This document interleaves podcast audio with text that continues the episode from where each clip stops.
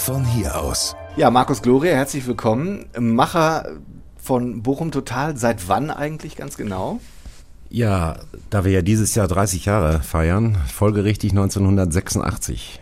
Ich kann mich noch daran erinnern, 1986 da gewesen zu sein und ich glaube, dass ich äh, den Großteil der Musiker, die da auf der Bühne standen, persönlich kannte. Ja, das, das, ging, das ging mir auch so. Ja, das, das war damals so. Genau, das waren alles mehr oder weniger Freunde, Bekannte, Verwandte. Richtig. Und die haben äh, alle zusammen, ähm, ja, sagen wir mal, mitgemacht, fanden diese Idee ganz cool und äh, hatten auch Spaß daran. War witzig.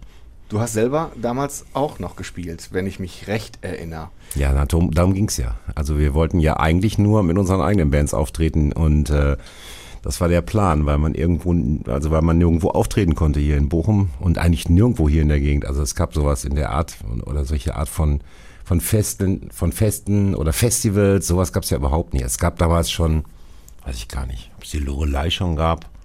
Auf jeden Fall, es gab wohl ein paar große Festivals, aber es gab auf jeden Fall nichts, wo man mit einer Band, die äh, wirklich entschlossen war, Rock- und Popstar zu werden, äh, auf dem Weg dahin äh, auftreten konnte. Wie hieß die Band, in der du damals gespielt hast? That's It. That's It. Und wer war da noch dabei hier aus der Stadt, wenn man so kennt? Ich glaube, mich Ach. nicht mehr so ganz erinnern zu können an alle Gesichter, aber. Also der Heri war ja dabei, mit dem haben wir das ja zusammen gemacht, der Heri Reipöhler mit seiner Band. Ich glaube, die hieß Nip in the Butt. Dann hatten wir ähm, Nemo, Bertram Frewer war dabei. Ähm, Für all diejenigen, die Bertram Frewer nicht kennen, das ist äh, der Leiter des Kulturbüros der Stadt Bochum heute. Genau, der war damals noch nicht in Amt und Würden. Wurde, kurz danach wurde er der Romo Debi Stabo, der Rockmusikbeauftragte der Stadt Bochum. Dann war äh, mein bester, auch immer noch bester Freund Thomas Bade, der auf dem Klavier, ähm, ich will nicht sagen dilettiert, aber wir haben alle unser Bestes gegeben, sagen wir es mal so. Ich kann mich aber auch nicht mehr erinnern. Ich hätte jetzt das Programm mal mitnehmen sollen, da wäre mir wär uns beiden sicherlich noch eine Menge eingefallen noch. Machst du denn privat für dich jetzt persönlich noch Musik? Gitarre spielen? Oder? Ja, das mache ich schon noch. Aber ähm, seitdem meine Kinder auf der Welt sind, was äh, 1999 anfing, seitdem äh, deutlich weniger, weil ich doch irgendwie familiäre Prioritäten gesetzt habe. Und das war auch ganz gut so. Ich hatte das ja auch nun lange genug davor. Ja. Ähm, du hast gerade gesagt, das kam so aus dem Wunsch heraus, selber mit der eigenen Band und mit den Bands aus dem Freundeskreis und so weiter irgendwo auftreten zu können. Hm, war das ein Riesenakt eigentlich damals, sowas auf die Beine zu stellen? War das schwer? Weil das ja keiner kannte, das war neu damals. Ja, das war, das war ein unglaublicher Akt. Also, wenn man keine Ahnung davon hat, dann ist das einfach schwierig. Also das klingt alles, das scheint immer so selbstverständlich. Dann ist da eine Bühne und da steht eine PA und dann gibt es auch was zu essen und zu trinken. Und es gibt dann noch dieses oder jenes, also dieses Zeug, was da hingeschleppt werden muss, damit das überhaupt stattfindet. Irgendwie eine Stromleitung oder ein Wasseranschluss oder das sind alles Dinge, die sind äh, heillos kompliziert, wenn man nicht weiß, wie es geht. Und ähm, wenn einem das dann erst in dem Moment einfällt, äh, wo man das dann dahingestellt hat und da sagt, oh, die Bühne steht aber, verdammt, wo kriegen wir denn jetzt Strom her? Dann wird die Sache schwierig. Und mit, ähm, das gibt auch so eine Dimension, wo man einfach nicht mehr mit Kabeltrommeln arbeiten kann. Und doch, das war wirklich viel Arbeit. Das hat aber auch Spaß gemacht. Also so, das hat mir aber immer schon gelegen. Ich habe auch schon früher bei meinen, also ich habe ja nicht da angefangen Musik zu machen, sondern ich habe auch schon früher für meine Bands ähm, so das, wie man das nennt, das Booking gemacht und irgendwie darum gekümmert, dass äh, Konzerte äh, stattfinden konnten, dass wir irgendwo in irgendwelchen Clubs oder sowas aufgetreten sind. Wir hatten damals ähm, auch, ich habe sehr aktiv, also so Brot und Butter mäßig, sagen wir mal, mit, mit einer Band, die noch aus Schulzeiten entstanden war, haben wir Dixieland gemacht und haben uns da mit den, wie man so schön sagt, den Arsch abgespielt. Und äh, diese Organisiererei und Leute anrufen und Volltexten oder vorbeilatschen und äh, irgendwie so nicht da wegzugehen, bis man das bekommt, was man sich vorher genommen hat, das äh, hat mir schon eben immer gelegen. Da muss man schon auch ein bestimmter Typ dafür sein. Man muss sich also durchsetzen wollen, auf jeden Fall.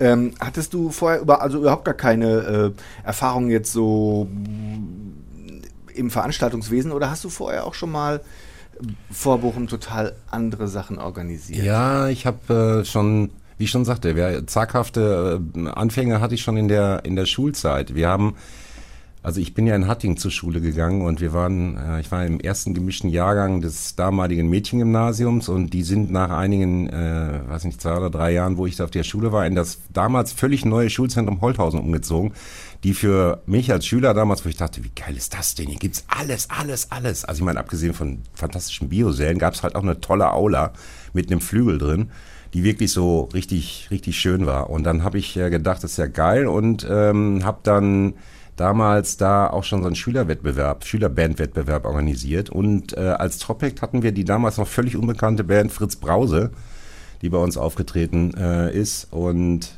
das war natürlich, das hat mir schon, doch, doch, das hat schon irgendwie vorher mal angefangen. Aber das ist natürlich was anderes, äh, als das in äh, sozusagen auf freier Wildbahn zu machen und dann in einem Gelände, was dafür äh, nicht vorgesehen ist oder ne, was keine Infrastruktur dafür hat. Also das war schon nicht einfach. Aber mhm. sie haben es auch geschafft, irgendwie, äh, das war ja nicht nur ich, sondern der Heri war, er hat halt auch dieses Talent. Der ist ja jetzt auch äh, seit einigen Jahren erfolgreicher Macher des Zeltfestivals. Er ist auch schon vorher mit anderen Sachen erfolgreich gewesen, aber das Zeltfestival kennt man ja hier allgemein. Wir hatten da beide so ein Händchen für. Zum Beispiel den Wilfried Perner damals an der ähm, Ruhrlandhalle hieß das ja damals noch, wo jetzt der Ruhrkongress steht, äh, voll zu quatschen, dass der uns ein paar äh, Podeste ausleiht alleine. Das war schon ein riesen Blabla. Und ähm, immer wieder gerne erinnere ich mich daran, dass Peter Schneller damals äh, beim Jugendamt uns da auch sehr unterstützt hat, wie übrigens auch Rainer Leiskor, der damals der, der Chef des Kulturbüros war. Und äh, der Peter Schneller hat dann, äh, das war der einzige, den ich jemals kennengelernt habe, der einen sogenannten Zweierführerschein hatte, also LKW fahren konnte. Und der ist dann selber tatsächlich mit dem LKW losgefahren und hat sich, ähm, oder nicht sich, sondern er hat für uns die Bühne abgeholt, die wir uns bei den Ruffes-Spielen in äh, Recklinghausen geliehen haben. Ohne die wir gar keine Hauptbühne gehabt hätten, sozusagen. Mhm. Wir hatten ja auch kein Geld, deswegen, also es war ja nicht so, dass man sagt, oh komm, äh, wir buchen mal jetzt eine Bühne, sondern wir haben ja versucht, das alles mit Low Budget oder kein Budget ja. zu machen. Heri Reibhüller hast du gerade schon erwähnt. Heute ähm, ist Bochum total so eine Veranstaltung, da stehst du erstmal jetzt mit deiner Firma Kultur mhm. dafür, aber ihr wart schon auch richtig zu zweit damals. Als ihr ja, wir haben, das, ne? wir haben das zehn Jahre lang zusammen gemacht und äh, dann war das irgendwann mal so ein bisschen also wir haben uns nie gestritten oder so, aber wir haben, das war ein bisschen wie so eine alte Ehe dann irgendwann. Ne? Der eine wollte links, der andere wollte rechts. Der Heri wollte immer äh, schon andere Sachen machen. Ich hatte meine Vision eher da äh, und dann gab es äh, verschiedene äh, Anlässe, die dann uns gesagt haben, eigentlich ist es Quatsch, wenn wir uns hier gegenseitig auf die Nerven gehen.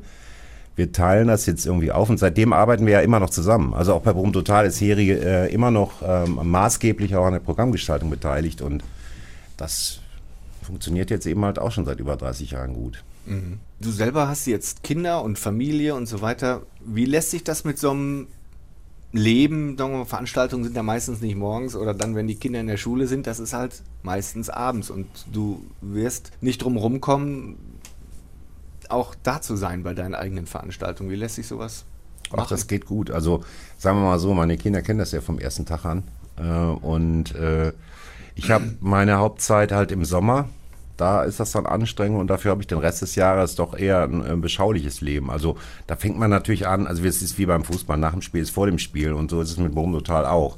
Aber der, ähm, der Workload ist, äh, den kann man ganz gut verteilen. Und seitdem, äh, ja, mit Computer und allem, was da so zugehört, das gab es ja auch noch nicht am Anfang. Das, das vergisst man ja immer schnell. Es war noch die Prä-Handy-Zeit, die Prä-Computer-Zeit. Ähm, das war vom Aufwand her völlig anders. Allein das Programmheft zu gestalten, das war unglaublicher Aufwand. Das muss war, man kleben noch wahrscheinlich. Ja, kleben, ausschneiden, mhm. kopieren, dann muss man es mit Tipex irgendwie die, die, die Klebekanten wegmachen und dann wurden das, dann wurde das äh, umkopiert. Dann wurden da Filme rausgemacht. Damals waren noch die Druckereien, also ein Lithograf, der uns dann da Filme rausmachte. Das waren gottgleiche Wesen, die man nicht einfach so ansprach. Wie der Metteur bei der Zeitung früher, der die letzten, die letzten Fäden da noch einziehen durfte auf der, auf der Druckvorlage. so, so. Das waren auch Götter. Ja, ja, genau. Man auch nichts sagen. Das war alles alleine deswegen schon ein Riesenaufwand. Wir haben aber äh, immer schon auch irgendwie Netzwerke aufgebaut. Wir haben früher, ganz am Anfang, haben wir mit dem mit Marabou damals sehr gut zusammengearbeitet, dann äh, mit dem Kolibri viele Jahre. Und äh, dann sind wir irgendwann in den Handelshof gezogen, da war das Kolibri auf einer Etage. Und das sind alles so, so Dinge, die sind natürlich der kurze Weg. Und das sind alles Dinge, die, ähm, die wichtig waren am Anfang. Das sind natürlich auch sagen wir mal so, also die Leute, mit denen wir damals umgeben waren, also die, das war schon irgendwie, also wenn man das jetzt anguckt, dann ist das schon so ein Nukleus gewesen. Also wir haben uns zum Beispiel ein Büro geteilt mit äh, äh, Silke Lohlmann und René Wienerns, die ja äh, Oktoberdesign haben, also die dann, ne, die haben damals so eine, so eine Zeitung rausgebracht, der, äh, Bosbeck, das war äh, sehr, sehr fortschrittlich. Wir haben ja diese Veranstaltung gemacht und dann war noch äh, das Kolibri nebenan und, und äh, also diese, ne, wenn man sich jetzt anguckt, was so aus all den Leuten geworden ist, ähm, das sind alles schon irgendwie Leute, die hier in Bochum am Ende doch, die alle hier geblieben sind oder die meisten davon und irgendwas machen, was man ja. heute auch überall wahrnimmt. Also wie bei Oktober zum Beispiel die Kampagnen der Stadtwerke, die die viele Jahre lang fast exklusiv gemacht haben, die auch, glaube ich, jeder Bürger kennt. Mhm. Das Oktoberdesign. Ja, und äh, aber trotzdem ist, finde ich so, für, für, das, für mein Gefühl, was diese Stadt betrifft, hat sich das so ein bisschen verändert in die Richtung. Früher war Bochum mal im Ruhrgebiet oder aufs ganze Ruhrgebiet gesehen so die Hauptstadt der Subkultur, wo diese Dinge halt auch passierten. Das hat sich so ein bisschen abgeschwächt, finde ich. Da ist nicht mehr so viel Aufbruch wie früher. Ja, aber das ist natürlich auch, ich meine, das sind immer diese alten Männergespräche. ja, das Ganz kann ehrlich, natürlich sein. Früher war alles besser. Das und, wollte ich so nicht sagen. Ja, aber es ist ja auch das, was, was viele Leute sagen. Die Wahrheit ist, man war früher auch jemand anders. ich war 24 und der Heri auch. Wir sind beide 63er Jahrgang. Und äh, als wir damit angefangen haben, da hat man auch, das war das Leben auch viel aufregender, also oder viel anders. Und es war auch Aufbruchstimmung. Es gab damals die Häusnerstraße, wo ich ja auch jahrelang gewohnt habe. Es gab irgendwie die Bo-Fabrik-Besetzung, es gab Heimann im Schauspielhaus. Genau. Bochum war äh, unter den Kulturstädten oder unter den Städten im Ruhrgebiet auf jeden Fall die, die am meisten äh, Potenzial hatte für eine außergewöhnliche und exzellente Kultur. Dazu ne, Schauspiel muss man nicht erwähnen, beziehungsweise Schauspiel muss man besonders erwähnen, weil die weil ähm, die Stadt Bochum in meiner Wahrnehmung auch vieles dafür getan hat, um diesen Ruf äh, wegzubürsten, aus welchen Gründen auch immer.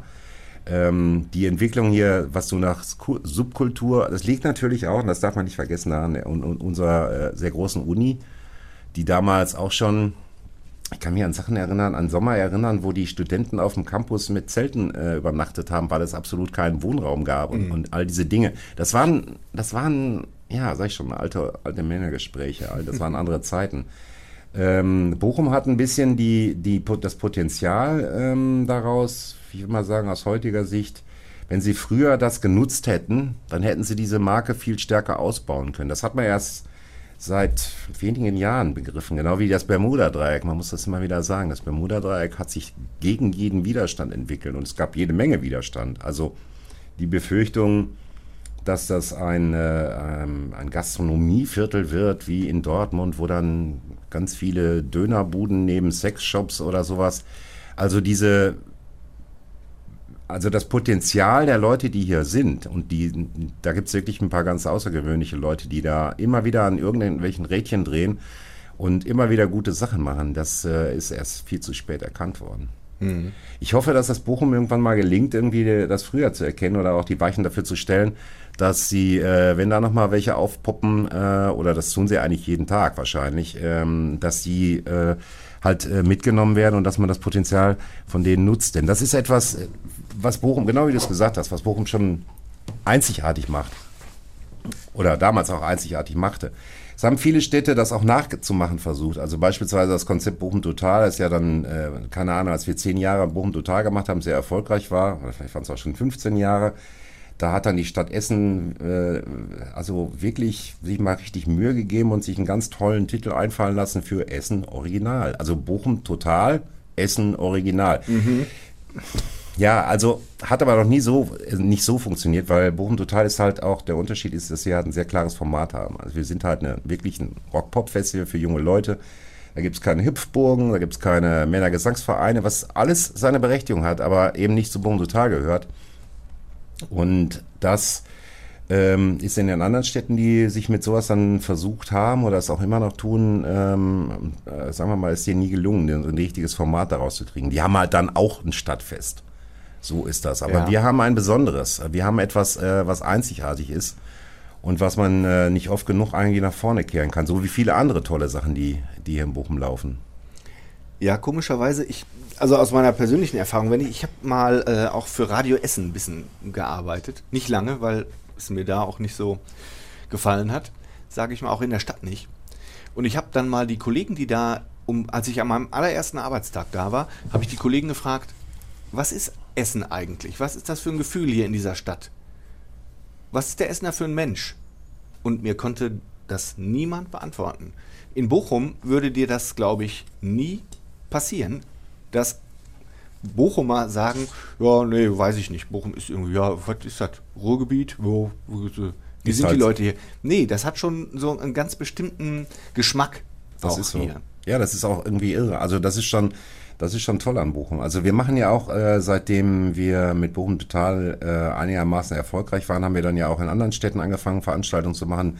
Wir werden ja öfter auch gebucht, um irgendwelche Groß Großveranstaltungen durchzuführen, auch wegen der angehäuften Erfahrung, gerade so im Sicherheitsbereich und all das. Und äh, wenn man jetzt zum Beispiel, es ist schon so, dass auch die Leute sehr unterschiedlich sind. Also die Leute in Gelsenkirchen sind völlig andere Menschen äh, als die in Bochum. Also das ne, man, man, ich sehe das immer, wenn wir, wir machen in Gelsenkirchen eine Veranstaltung, die wir, die ich auch sehr schätze, die aber einen völlig anderen Duktus hat, um das mal so auszudrücken. Und das sind einfach ganz andere Leute. Und es ist auch in Castrop Rauxel und in, selbst in Witten, wo wir ja viele Jahre lang auch Witten total gemacht haben, äh, äh, sind andere Menschen.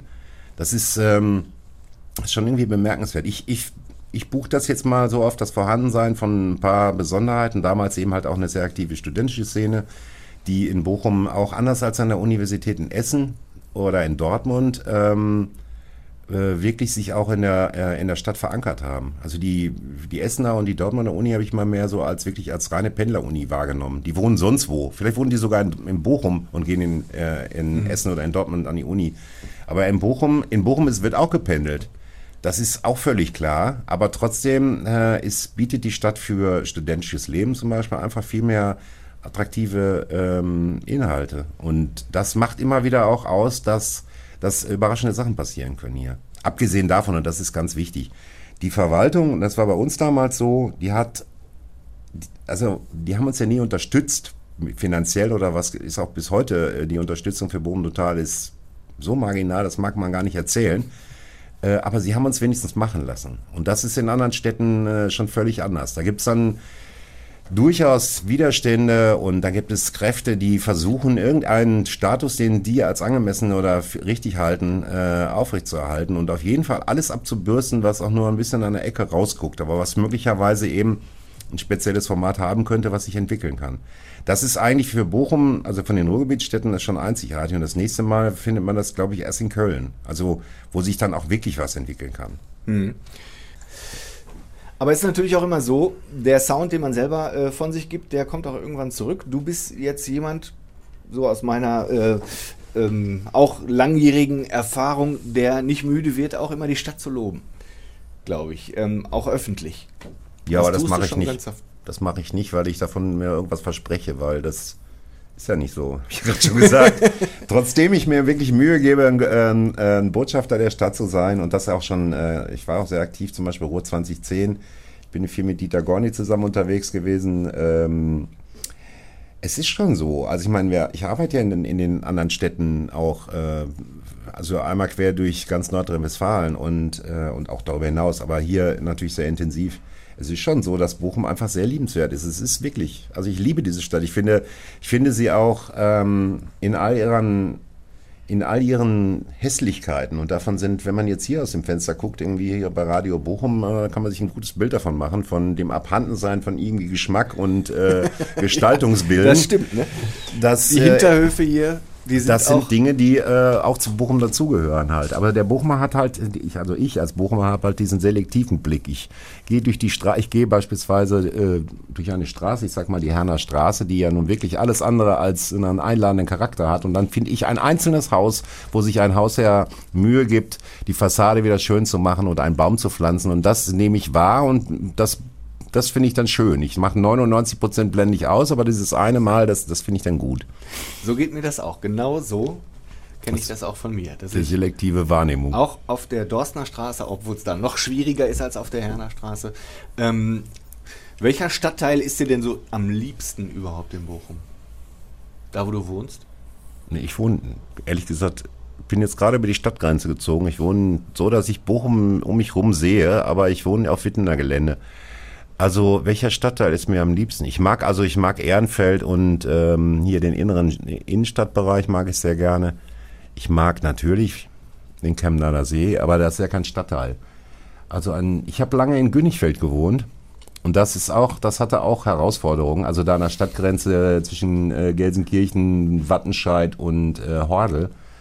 Und äh, das finde ich eigentlich, fand ich immer ziemlich cool da oben. Also in, speziell in Hordel, Hordeler Heide, diese ganze Gegend da. Das ist auch so, das ist wirklich, das ist was Besonderes hier auch fürs Ruhrgebiet. Ja, Freunde von mir haben da jetzt gerade ein Haus gekauft, äh, Hordeler Heide. Ja.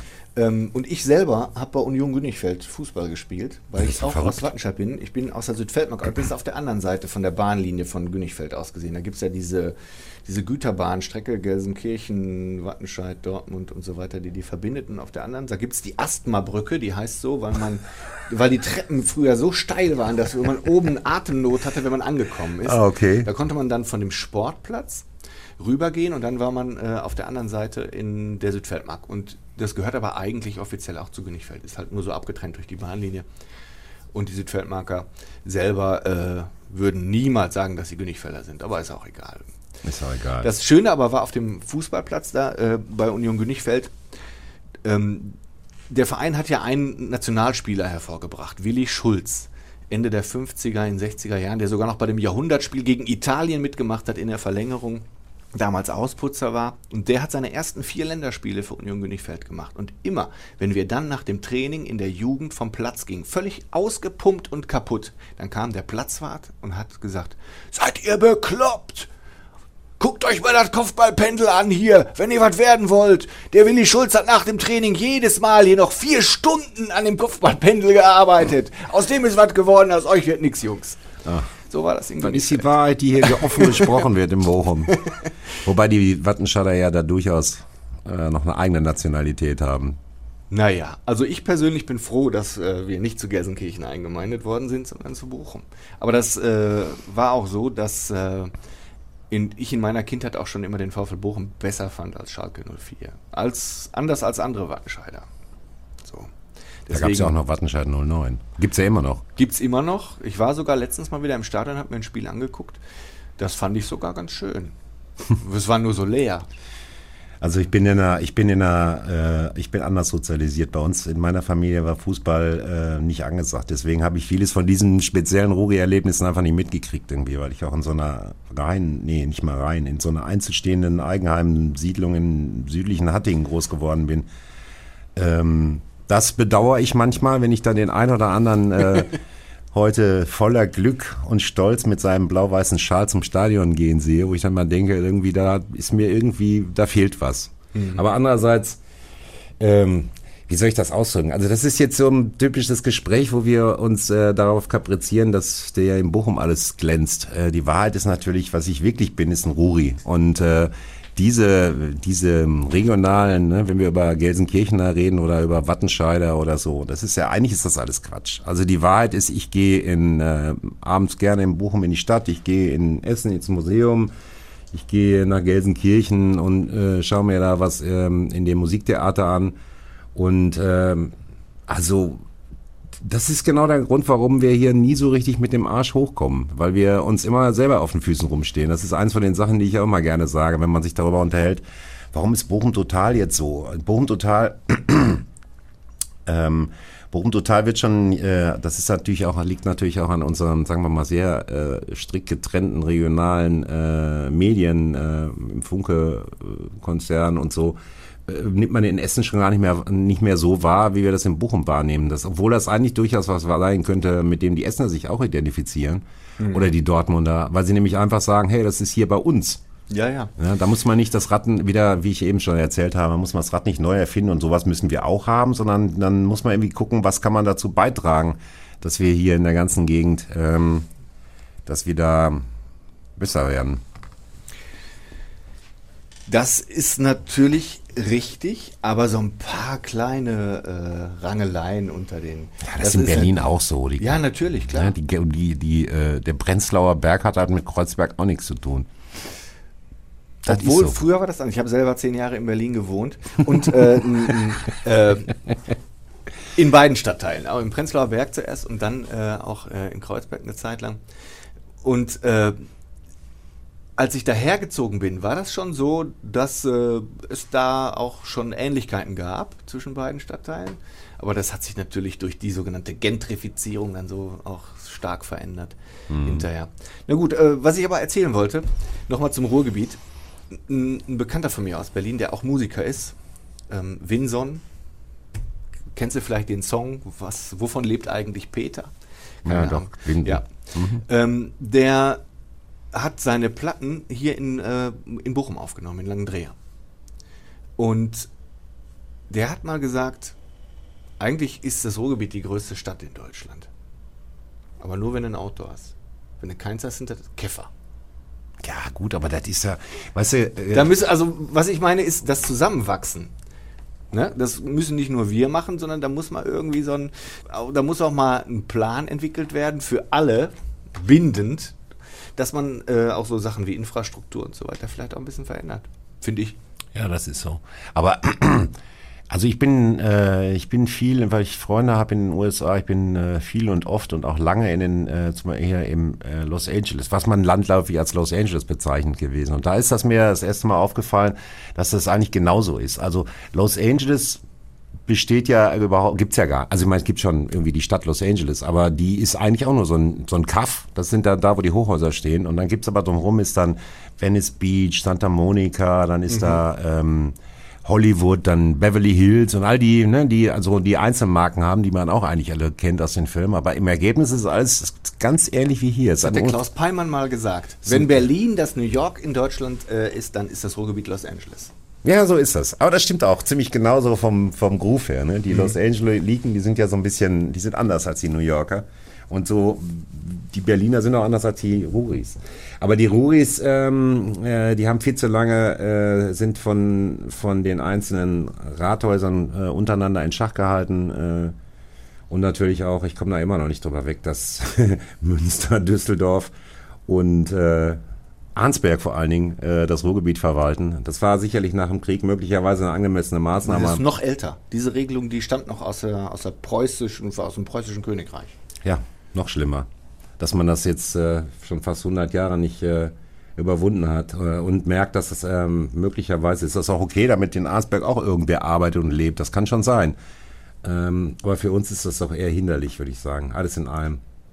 Aber das sind Träume, das wird bestimmt nur eines Tages, weil es macht auch gar keinen Sinn. Also wenn man jetzt die Anzahl der, der Oberbürgermeister, sind hier 53 Städte ähm, im Stadtverbund, ähm, das alles ergibt doch keinen Sinn. Wie viel Bauordnungsämter, wie viel, wie viel Ämter und Einzelmaßnahmen und Einzelraderfindungen. Ich meine, jeder erfindet hier das Rad neu, anstatt mal ähm, sozusagen, ich bin jetzt auch kein Masterplan von Zentralregierung wäre ich jetzt auch kein, äh, kein Freund, aber von eben einem Masterplan. Also ich meine, ihr kennt ja alle die Geschichten mit nicht, nicht ähm, zusammenpassenden Schienenbreiten in, im, im öffentlichen Personennahverkehr.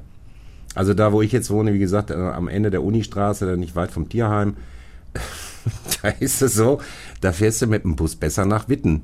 Als obwohl du eigentlich nur, du kannst die Uni sehen, aber du kriegst keine Busverbindung mhm. äh, in die Stadt. Das geht nicht. Genauso wie die Universität, das habe ich auch schon immer sehr bedauert, dass die Uni und Querenburg und so, dass sie so äh, auf so einem Satelliten leben. Ja. Und ich finde diese Entwicklung, dass die Uni jetzt auch hier inzwischen, ähm, äh, ja, dass es hier universitäre Satelliten gibt in der Stadt, finde ich irgendwie sehr gut. Ja. Ich nutze die persönlich auch, muss ich sagen. Ich gehe öfter mal zu diesen Ringvorlesungen, wenn Vorträge sind und so weiter hier im Blue Square. Das sind meistens Veranstaltungen, die äußerst schön und äh, hörernah, wie wir das so schön sagen, aufbereitet sind. Also wo auch wirklich jeder hingehen kann, kann ich nur empfehlen. Mhm. Was machst du denn eigentlich, wenn du dich nicht um Veranstaltungen kümmerst?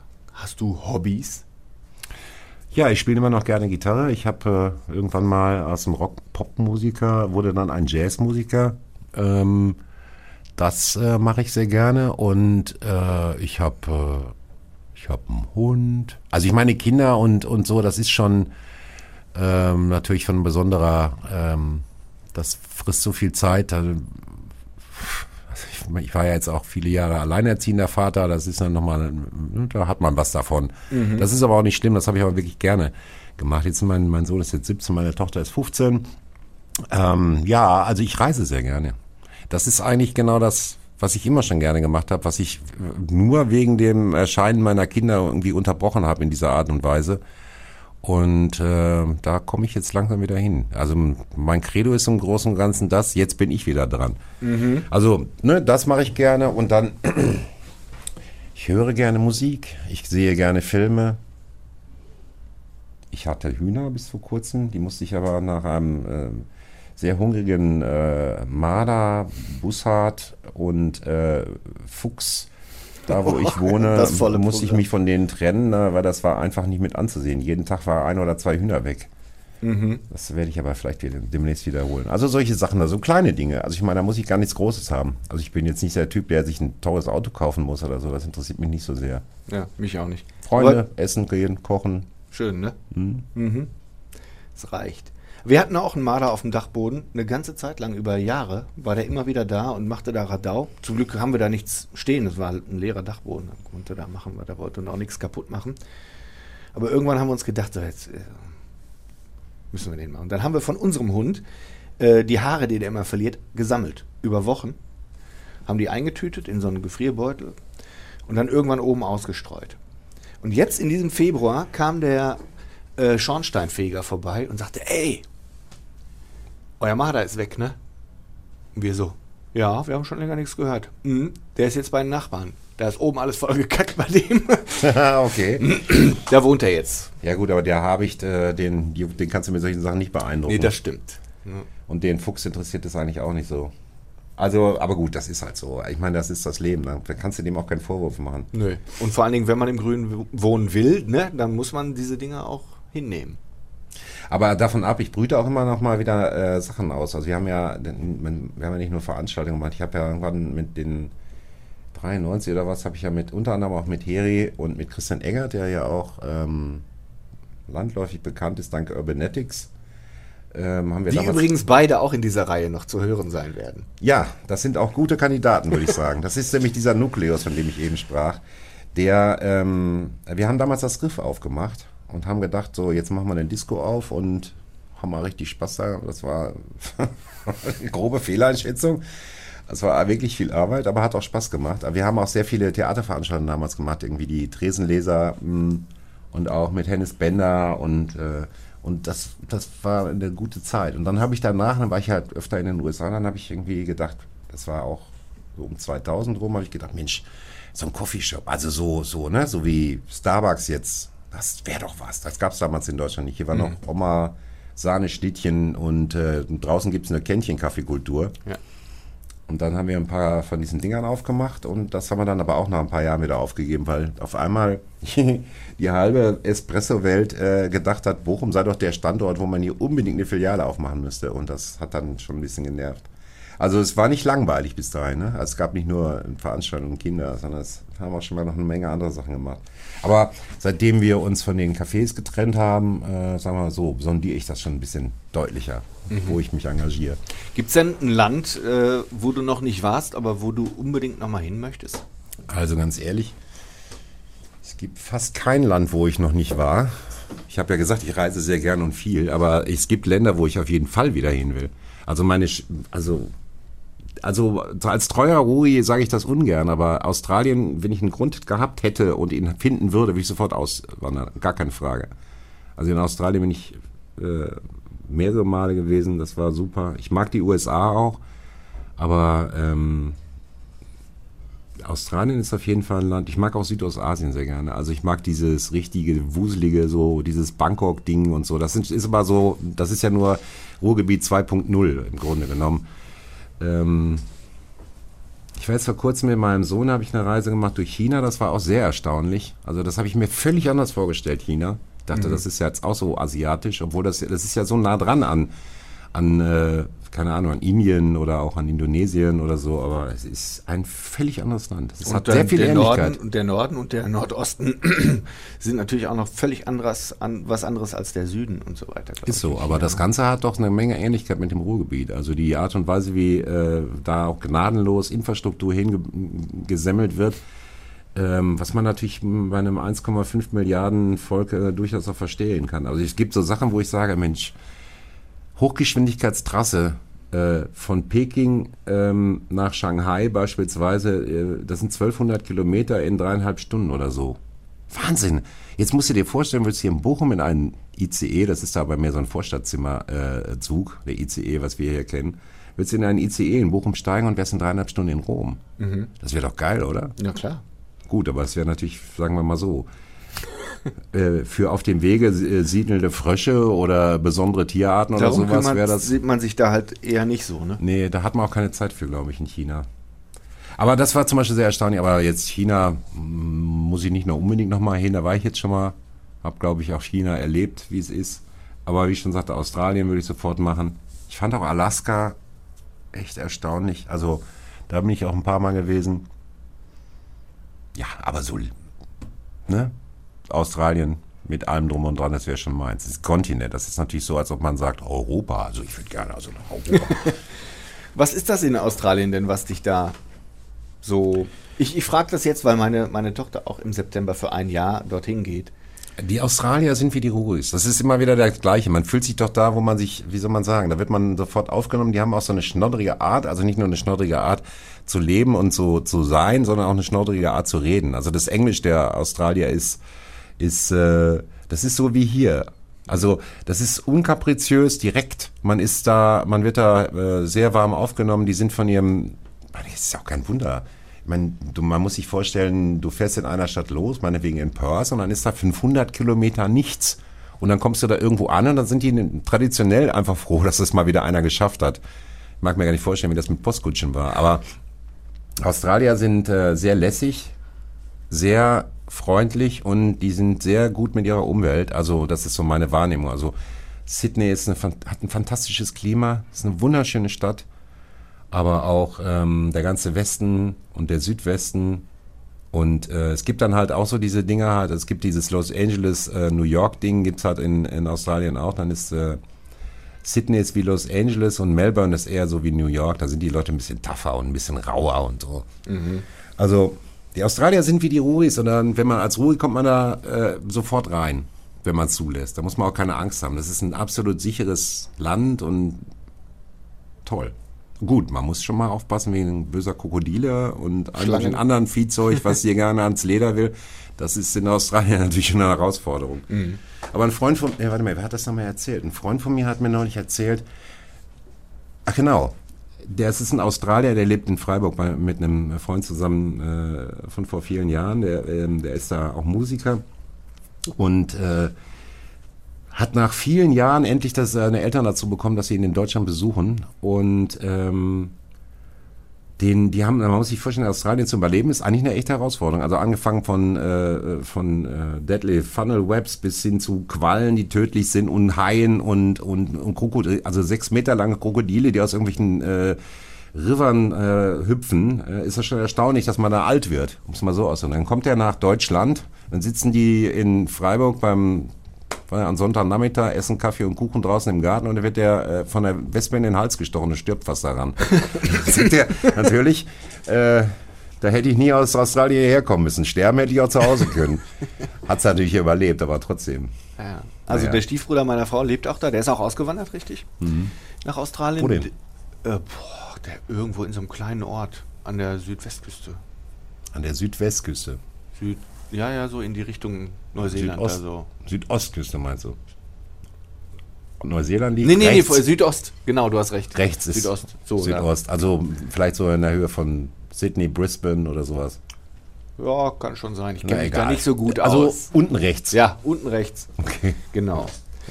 So, und der schickt ab und zu mal äh, Fotos wo dann immer schöne Schlangen aus seinem Garten da auftauchen, die auch alle nicht ungefährlich sind. Ja, genau. Das ist hinaus, ja. Kommt auch häufiger vor, dass kleine Kinder zum Beispiel von den Krokodilen geholt werden. Mhm. Ja, das ist aber, nur ja, also wir reden jetzt mal nicht Dinge weiter über Australien. Ja. Dinge passieren. Genau. Ähm, Christian Eggert hast du gerade auch noch äh, erwähnt. Ähm, mit Christian Eggert verbindet mich noch, wir waren zusammen auf der gleichen Schule und er ist ja auch Wattenscheider und er hat, hat sich auch sehr für den Erhalt des Kinos in Wattenscheid eingesetzt, die Schauburg. Warst du da auch mit involviert? Rettet die Schauburg, aber mhm. Heri Reipöhler hat da, glaube ich, auch damals mitgemacht. Ja, der Heri hatte ja jahrelang auch an der Westenfelder Straße hatte er sein Musikgeschäft. Da hat er sich natürlich in Wattenscheid, also ich bin ja, obwohl ich also in Königfeld wohnte, was ja auch Wattenscheid ist, war ich dann eher so Richtung Hordel und, und mhm. Richtung Bochum orientiert. Ja, der Christian Eggert und ich, wir sind da schon seit so vielen Jahren befreundet und ähm, treffen uns auch öfter mal mit ähm, mal alleine oder auch mit den Frauen und Kindern und so. Dass ähm, wir haben eine Menge lustiger Sachen auch zusammen erlebt, das kann man sagen. Ja, was wolltest du denn, worauf wolltest du jetzt raus? Letztens habe ich seine Mutter getroffen. Ja, auch eine fantastische Frau, Helga, oder? die ja bei uns an der Schule Jahre, jahrelang, jahrzehntelang Ach, das Schülercafé ja. organisiert hat. Und die ist jetzt über 90. Die ist sowas von auf Zack. Und die, ist, die fährt immer noch alle Wege mit dem Fahrrad. Unglaubliche Frau. Unglaublich, ja, ja. ja. Ich, ich war auf dem 50. Mal Geburtstag von einem Freund von mir, wo sie auch eingeladen war. und da hatten wir schon Schwierigkeiten, sie hinterher, weil sie gar nicht gehen wollte, dann ins Taxi zu setzen und so weiter. Ja, ja. ja Tassen hoch. Ja, so die Mutter tolle von, Frau. Die ist, ja, ja, die ist super. Ich meine, die hat auch, also die ist sowas von auf Zack, da kann man, da, da, da hofft man nur, also wenn man denn überhaupt so alt wird, dann bitteschön äh, auch wenigstens bei so wachen Verstand wie, wie die äh, Mutter von Christian Eggert. Das ja. ist so. Und dann sagt sie noch zu mir, und weißt du, wie ich das geschafft habe? Ich habe in meinem ganzen Leben lang habe ich nie Zwiebeln gegessen. Keine Zwiebel, kein Schnittlauch, kein Porree, nichts davon, nichts, nichts und Knoblauch sowieso nicht. Und wenn mir einer sagt, oh, mit Knoblauch wird man alt, dann sage ich dem, ich habe in meinem ganzen Leben kein Knoblauch gegessen. Ja, was soll man dazu sagen? Ja. Jetzt ist es zu spät. Also in meinem Leben, ich habe so viel Zwiebeln und Knoblauch gegessen schon. Das wird nichts mehr dann. Dafür hat Juppi hieß das jeden Tag drei doppelte Knoblauchstäbse getrunken. Ja, und äh, genau. Und äh, Schmidt hat bis zum letzten Atemzug noch eine Kippe an der Zunge gehabt. So, so ist das. Und so kann man alt werden, wie man es möchte. Man muss es nur irgendwie schaffen. Ne? So ist das. Das ist ein Altmännergespräch hier, meine Damen. Ja, das ist ja, das fing schon altmännermäßig an. Aber das ist halt so, wenn man 30 Jahre zurückschaut, dann ist, äh, dann ist klar. Also jetzt kommt irgendwann gleich die Frage, ich weiß, dass du sie stellen wirst, ich kann sie dir auch schon vorwegnehmen, was passierte mit Boom Total in 30 Jahren? Und so. Nö, das, die Frage hatte ich mir eigentlich nicht. Ach, gedacht. danke, weil die ist jetzt mir auch schon echt über. Weil, keine Ahnung, also Boom Total ist ja, das ist das Schöne daran. Das ist, ist ja nicht so, wir machen das ja nicht jedes, äh, immer eine Schublade auf und dann wird immer das, versucht immer das möglichst Gleiche äh, zu machen oder so, sondern das erfindet sich schon auch immer wieder selbst und ich hoffe immer darauf, dass äh, möglichst viele Leute dieses Potenzial auch für sich nutzen. Also worum total durchaus ähm, vor allen Dingen inhaltlich zu bereichern. Da gibt es immer wieder Leute und das macht auch wahnsinnig Spaß. Und deswegen kann man das auch nicht voraussehen. Man kann auch nicht sagen, also kein Mensch hätte gedacht, äh, keine Ahnung, es gibt, jetzt gerade wenn ich mir so alte Fotos angucke, da gibt es Bands, von denen hast du nie wieder was gehört. Es gibt Bands, die sind äh, national, international berühmt geworden, die bei Boom total aufgetreten sind. Und äh, du würdest aber diese Musik äh, eigentlich heute auch nicht mehr hören wollen. Oder die ist einfach, gut, das ist eben halt auch Zeitgeschmack. Aber dass sich der Zeitgeschmack so schnell ändert, das hätte ich damals zum Beispiel auch nicht gedacht. Ähm, deswegen, keine Ahnung, wo das hinläuft. Also warum total, weiß ich nicht. Ja. Ich hoffe, dass ich es noch lange begleiten kann. Auf welche Art auch immer. Und gleichzeitig ist es ja auch was, was sich also für mich natürlich total verändert hat. Und die Zeiten, wo man dann mit dem Rucksack voller Bier dahingegangen ist, so wie in den Anfangsjahren. Du weißt du was, das ist nicht wahr. Das hat man früher nicht gemacht. Ich habe das getan. Du hast das getan? Ja. Also ich, da bist du aber einer der wenigen gewesen. Das war einfach früher nicht üblich. Man hat auch, äh, also sagen wir mal so, so wie ich groß geworden bin, äh, hätte man sich echt, also das klingt jetzt auch wieder so alte Männermäßig, hätte man sich geschämt, da mit einer Pulle Bier irgendwo am Straßenrand rumzustehen. Ja. Das hat man früher so nicht gemacht. Auch nicht. Äh, äh am Engelbertbrunn ging das schon damals. Für uns. Wir waren ja so Punker. Ne, da, ja, okay. War das ist schon Rebellion. Gut, da muss das natürlich, das Als war dann so 18 waren oder so. Da bist du auch damals mit, den, mit dem Wölfi mitgelaufen irgendwie? Äh, habt ihr nee. euch immer am Husemannplatz getroffen? Nee, nee, nee. Und ich weiß noch, Wölfi hat mal eine, äh, der, der kommt ja dieses Jahr wieder, ich freue mich schon drauf. Wölfi hat damals mal eine Demo gemacht gegen das Tragen von schweren Einkaufstüten. Und da dachte ich, das ist jetzt mal was Fortschrittliches. Man kann ja gegen, gegen Luftverschmutzung sein oder so, aber gegen das Tragen von schweren Einkaufstüten eine Demo zu, äh, zu machen und dann von der Polizei artig begleitet zu werden. ja, also da warst du nicht dabei. Nein, nein, nein, nein. Da war ich nicht Wir hatten dabei. ja auch in der Häusnerstraße eine Menge Punks, die da so, ähm, ich sag mal so, abgehangen haben oder die da so übergeblieben sind oder in der Regel auch gerne ihre Hunde geparkt haben. Das ist auch eins von den Phänomenen, die ich damals gelernt habe, dass je weniger man persönlich hat, umso mehr muss man sich mit Hunden umgeben. Das kann natürlich daran liegen, dass sie vielleicht, dass Hunde einfach lieb sind. Oder lieben, ohne Ansehen der Frisur. So, ja, und ich glaube, das ist äh, wirklich dieser, dieser Grund, warum so viele Leute aus diesem, äh, aus diesem Klientel wirklich auch Hunde haben, weil die sind treu und verarschen einen nicht. Und ich glaube, dass viele von denen vielleicht das Gefühl haben, zu oft verarscht worden zu sein. Das ist so. Bestimmt ist das so. Ja, aber das ist eben, Menschen sind unterschiedlich. Ich bin halt so und andere sind anders. Und jeder hat dann so seinen, seinen Weg zu gehen. Ja? Meiner hat mich halt hierhin jetzt geführt, an diesem Freitagmorgen. ja, ist doch so. Man muss sich immer wieder wundern, dass man morgens aufwacht und äh, es einen noch nicht erwischt hat. Also wenn man mal so, wie viele Leute gehen morgens aus dem Haus und kommen abends nicht mehr heim? Aus welchen Gründen auch immer. Hm. Ja, und man rechnet damit ja nicht. Und man rechnet, wenn man über die Zeit guckt, auch nicht damit, wie sich die Dinge entwickeln. Wir haben zum Beispiel niemals damit, also wir haben da schon vielleicht von geträumt oder so, dass das mal was ganz Tolles wird, aber dass sich das so entwickelt, wie Bochum Total sich entwickelt hat und wie viel Arbeit das dann auch sein würde und äh, äh, dass ich dann irgendwann mal nach einigen Jahren es auch gar nicht mehr hinkriegen würde, mit meiner Band da aufzutreten, dass es einfach nicht mehr geht. Man kann, das kannst du nicht. Du kannst dich umschalten im Mikrofon, also dein Funkgerät abschalten und dann äh, so tun, als ob du oder wie soll ich sagen, sich so verändern zu jemandem, der der reinen Musik wegen und so. Aber das ist eben jedes einzelne Weg. Mann, oh Mann, ey, das sind alles so, also echt jetzt. Komm, lass uns mal über was Erfreuliches, Jugendliches reden. über, über was Jugendliches. Ja, gut. Kinder. Nein, Kinder äh, möchte ich jetzt gar nicht drüber sprechen. Ich möchte gerne über Musik sprechen. Hm, du hast gerade schon mal so anklingen lassen, der Zeitgeschmack ändert sich total schnell. Wird das immer schneller? Oder war das früher vielleicht auch schon mal so? Dass man heute. Ich, was ich bei Bochum total immer, auch wenn ich jetzt noch einmal auf Bochum total äh, kommen darf, Bitte, immer klasse äh, gefunden habe, ist, dass da Bands auftreten, die mich auch total überfordern manchmal. Oder wenn ich mitkriege, dass Bands, die ich mag, andere Menschen total überfordern als ich in Berlin gewohnt habe, war ich mal hier zu Besuch, war bei meinen Eltern zu Hause und gucke in die Watz und lese einen Artikel über einen Auftritt einer Band, die ich aus Berlin kannte, Ostkreuz, äh, bei Bochum Total. 2006 oder 2007 oder so muss es gewesen sein. Lese diesen Artikel und denke mir, hey, derjenige, der das geschrieben hat, der hat das nicht verstanden was da gerade auf der Bühne passierte, wahrscheinlich. Mhm. Weil ich hatte die halt in, in Berlin halt öfter mal gesehen und bei dem Radiosender, bei dem ich damals gearbeitet habe, lief die Band auch sehr oft mit dem Song Motor. So. Mm.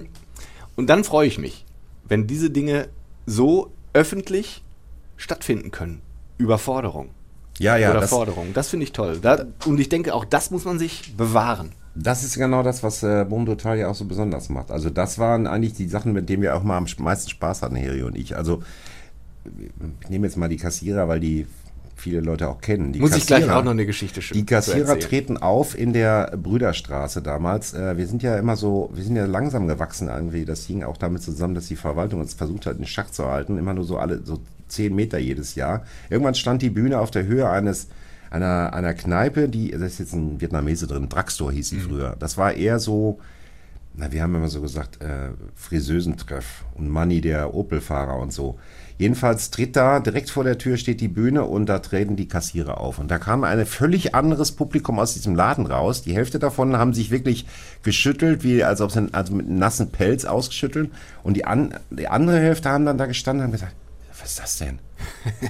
Was ist das denn jetzt hier? Also meine Kassierer sind jetzt ein sehr extremes Beispiel. Es gab das aber auch mit echt guter ähm, straighter Rockmusik oder etwas leichterer Popmusik, die man normalerweise, die hast du damals nicht auf der Straße, auf der Straße schon gar nicht gehört. Also die, die hat man gehört, wenn man konkret in ein Konzert ging oder man war damals äh, hier BFBS Mhm. Ähm, ähm, wenn man, sagen wir mal, den Ohr am, sein Ohr am Puls der Zeit hatte oder so, dann kannte man das vielleicht von Weitem, aber es wurde im Radio nicht gespielt, im Fernsehen nicht gespielt. Ja. Und jetzt traten solche Bands da auf und es gab ganz erstaunliche Begegnungen, wo, wo äh, Leute wirklich gesagt haben, ist ja geil. So was habe ich ja noch nie gehört. Oder ich meine, ich glaube, umgekehrt ist das so, wenn die Bosi wie jetzt vor ein paar Tagen in, äh, im Bermuda-Dreieck spielen und dann, die haben ja dieses Mal, das fand ich sehr, sehr gut, haben nur Klassikprogramm gespielt, also nur ähm, äh, großen Klang, also Mozart und, und so. Ich stelle mir vor, oder ich erlebe das dann auch, wenn ich dann da sitze, dass da Leute vorbeigehen, die kennen Klassik gar nicht. Also überhaupt nicht. Und dann hören die sich das an und sagen, ist ja schön. Hm. Das finde ich aber toll oder so. Und sowas ähnliches, solche Erlebnisse. Also diese Art von Erlebnis, das ist etwas, wofür Boom Total eigentlich immer, immer gut war. So, und jetzt kommst du mit Jetzt komme ich mit der äh, Kassierer-Anekdote. Wir haben hier bei Radio Bochum einen, einen Kollegen, der vorher in Aachen gearbeitet hat. Und dann kam der hierher, für, äh, um sich die Stadt anzugucken, weil er sich hier beworben hatte. Und es war Bochum total. Und das Erste, was er sah, war der nackte Wolfgang Wendland, der über die Bühne am Konrad-Adenauer-Platz sprang. Und da sagte er sich, hier bin ich richtig. Das erzählt er heute immer noch gern. Ja, das ist, äh, aber das hat ja damals nicht nur Wölfi gemacht, da gab es ja einige. Wir hatten auch so einen Typen, der, warte mal, wie hieß denn immer? Dr. Stolzenfels. Mhm. Das war so ein bisschen so eine Sadomaso genau. Punk-Performance. Und die war auch immer dazu angetan, dass äh, Mütter ihre Kinder, ihre schreienden Kinder beiseite zerrten und dir das jetzt nicht an. Das waren aber so, so Grenzgänge. Und wie ich schon sagte, die, ähm, die uns gelangen, weil, ähm, weil uns niemand so richtig, sagen wir, niemand auf dem Weg, äh, auf den Füßen rumstand oder dass wir, es gab auch keinen kein Beirat, der jetzt unser Programm geprüft hätte. Mhm. Es gab mal äh, den Versuch im Zacher, da erinnere ich mich dran, vor ein paar Jahren, ähm, da wollte der eine Burlesque machen, was ja so ein bisschen, sagen wir mal, eine mhm. anzügliche, erotische Show ist. Und da ist das Ordnungsamt vehement eingeschritten. Aber nur deswegen, weil der Begriff Burlesque gefallen ist, weil das sofort irgendwie eine Assoziation erweckt. Und äh, diese Veranstaltung durfte dann nicht stattfinden, weil sie nicht jugendfrei ist und nicht sichergestellt werden konnte, dass daran nur 18-Jährige daran teilnehmen. Ähm, man könnte also jetzt durchaus hergehen und sagen, Wolfgang Weltlands Shows haben auch durchaus was Burleskes, weil auch da geht es am Ende des Wesens doch immer ums Ausziehen oder ja. wie neulich in der Zeche ums Anziehen. Äh, aber da der Begriff nicht gefallen ist, muss man da nicht einschreiten. Verrückt, ne? Manchmal ja. ist es ja auch so wundervoll provinziell hier. Das kommt noch dazu. Das ist ja das Schöne. Also das ist das wirklich, wenn wir jetzt wieder mal Lobhudeleien machen. Also ich mag Bochum auch unter anderem deswegen, weil Bochum groß genug ist, um mir wirklich was zu machen. Man kann hier wirklich was erleben, man kann auch was bewegen und klein genug ist, dass man sich dann auch irgendwie, man kennt so nach und nach die ganzen Täter hier und mhm. äh, die Leute, die hier irgendwie was machen und und die Ecken, auf die es ankommt und wo man hingeht und was man besser lässt und so. Das ist in Bochum äh, überschaubar. Das war jetzt zum Beispiel in Essen, fand ich das immer sehr schwierig. Ich habe da, also in Essen gibt es auch fantastische Werden zum Beispiel. War ich, neulich, ich war neulich in der, im Volkwang, äh, da war die Abschlussklasse von, da gibt es einen, einen Kurs ähm, oder einen, ja, einen Lehrgang äh, Musical. Mhm. Das war das war unglaublich. Also die Uni, also in diesem Barockgebäude, das ist schon total fantastisch. Und dann haben die einen fantastischen Saal und dann haben die eine unglaubliche Performance. Aber ich meine, Volkwang Hochschule für Musik, da kann man auch was erwarten. Aber trotzdem war das von, das war von absolut unfassbar hohem äh, internationalem Niveau. Mhm. Und mir ist da wirklich die Kinnlade in einer Tour runtergefallen. Also, vor allem, die haben auch nicht nur gesungen wie die jungen Götter, die haben musiziert, wie, also Wahnsinn. Und dazu dann auch noch getanzt, aber richtig. Also und sowas ist, äh, das ist eben werden. Das ist aber nicht, das wird auch in, in Essen zum Beispiel, find, also nach meiner Wahrnehmung in Essen, zumindest in der Stadt, nirgendwo statt. Also die bleiben da so unter sich, ja, und dann äh, hier Stadtwald, da bleibt man auch so unter sich mhm. und so. In Bochum ist das anders. In Bochum äh, rücken die alle schon ein bisschen zusammen halt. Ja. Auch der Stiebler kommt auch schon mal in die Stadt. Ja, wenn da nicht so viel los ist in Stiepel, ne, dann kann man auch schon mal in die Stadt fahren. Obwohl im Stiepel ist ja eigentlich auch mal ganz ja. nett. Mhm unbelassen. So, aber wonach ich eigentlich fragen wollte, war, weil wir ja bei der Musik waren, ähm, war, was ist im Moment eigentlich so der Trend? Wenn sich der Zeitgeschmack andauernd verändert, wird es natürlich für die Musiker auch immer schwerer, äh, den gerade zu treffen, umso schneller es geht. Ich glaube eher, dass ein Fehler ist. Versuchen, zu versuchen, den Musikgeschmack zu treffen. Da ist man ja dann immer hinterher, bis die Dinger, äh, bis wir die Dinge sozusagen hören, ist der, ist das, das ist ja dann schon Jahre vorher passiert bei den meisten. Also, sagen wir mal so, es wird immer schwieriger, ähm, originäre Formate zu finden. Ähm, das höre ich jetzt halt auch aus dem Booking, also auch äh, speziell von Radar. Es gibt, ähm, Also es gab mal so ein paar richtige Gestalten, sagen wir mal so bahnbrechende Tonsteine-Scherben. Mal als Beispiel, ja. Der hat, ähm, der hat was ausgelöst mit deutscher Musik und deutscher Gesang und so. Und ähm, inzwischen klingen die alle wie. Punkt, Punkt, Punkt. Oder viele davon. Es gibt dann ab und an mal welche, die neu auftauchen. Also jetzt zum Beispiel, ich fand letztes Jahr den Auftritt von Joris zum Beispiel, den fand ich fantastisch. Also und der wurde ja auch erst danach, der war ja grad, auch so gerade an der Ecke. Das ist ja das, wo wir immer ein ziemlich gutes Händchen haben. Und ist den ganzen restlichen Sommer und den Winter über ist Joris ja rauf und runter genudelt worden. Mhm. Und das ist Gott sei Dank Musik, die das ab kann, also wo man das ertragen kann. Meine Kinder zum Beispiel, ich meine, das ist das Gute, ich habe inzwischen die Zielgruppe zu Hause sitzen. Wir haben ja früher halt für, keine Ahnung, 17 bis 27-Jährige gemacht. Mein Sohn ist jetzt 17. Und meine Tochter, ich muss ehrlich sagen, die hört jetzt den ganzen Morgen, die hört heute Morgen wieder, die steht hier um kurz nach sieben auf und fängt an, Hip-Hop zu hören. Ich habe nichts gegen Hip-Hop. Also, ich höre es auch mal, mal ganz gerne. Aber da ist es zum Beispiel auch so, dass die sich überhaupt nicht mehr unterscheiden. Das ist jetzt Gerade so im deutschen Gangster-Rap, ne? wie Ja, so aber im- ist am- immer die gleiche Englischen. Instrumentierung.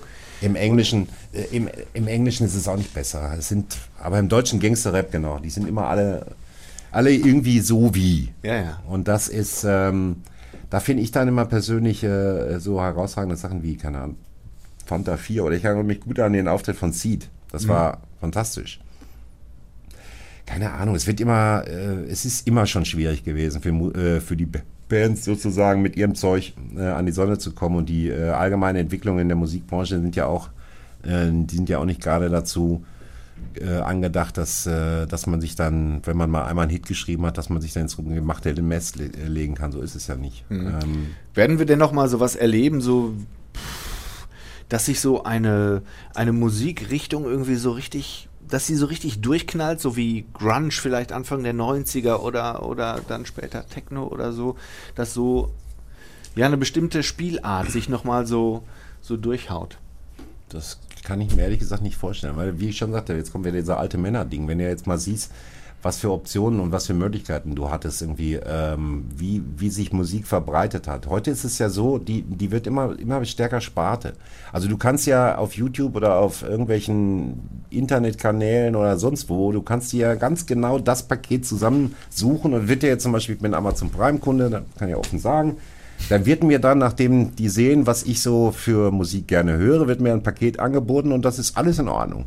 Das kannst du dann downloaden da in dieser App. Aber trotzdem wird deine Welt doch dadurch kleiner, weil du eigentlich das, was außerhalb des Angebots stattfindet, nicht mehr wahrnimmst.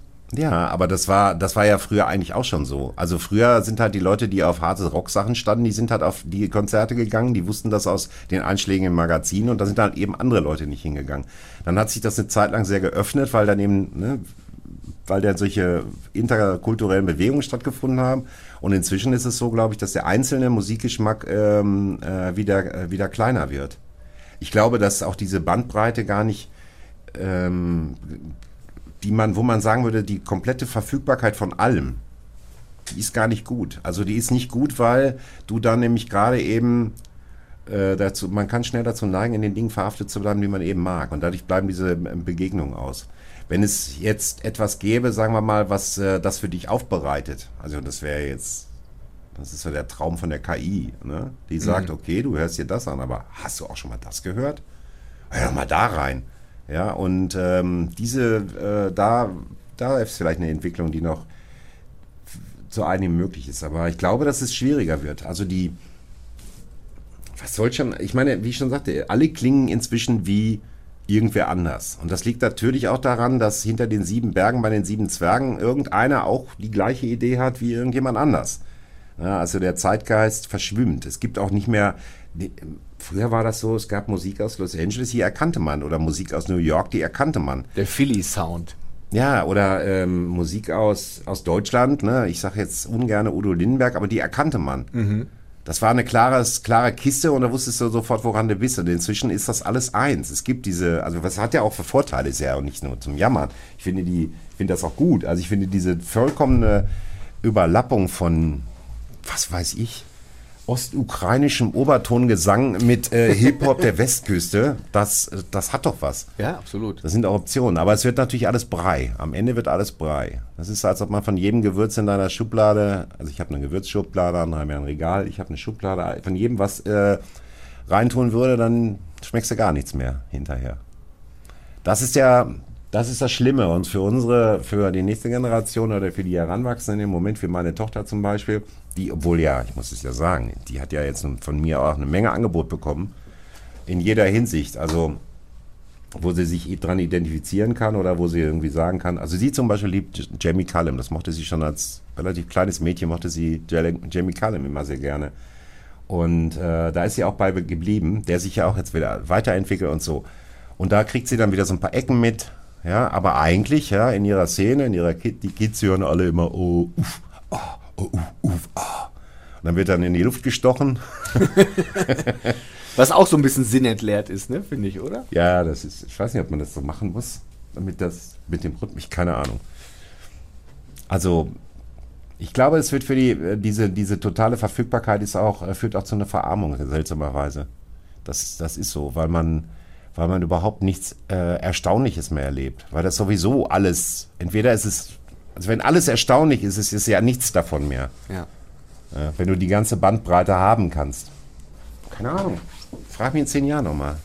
Werde ich tun. Danke, Markus Gloria.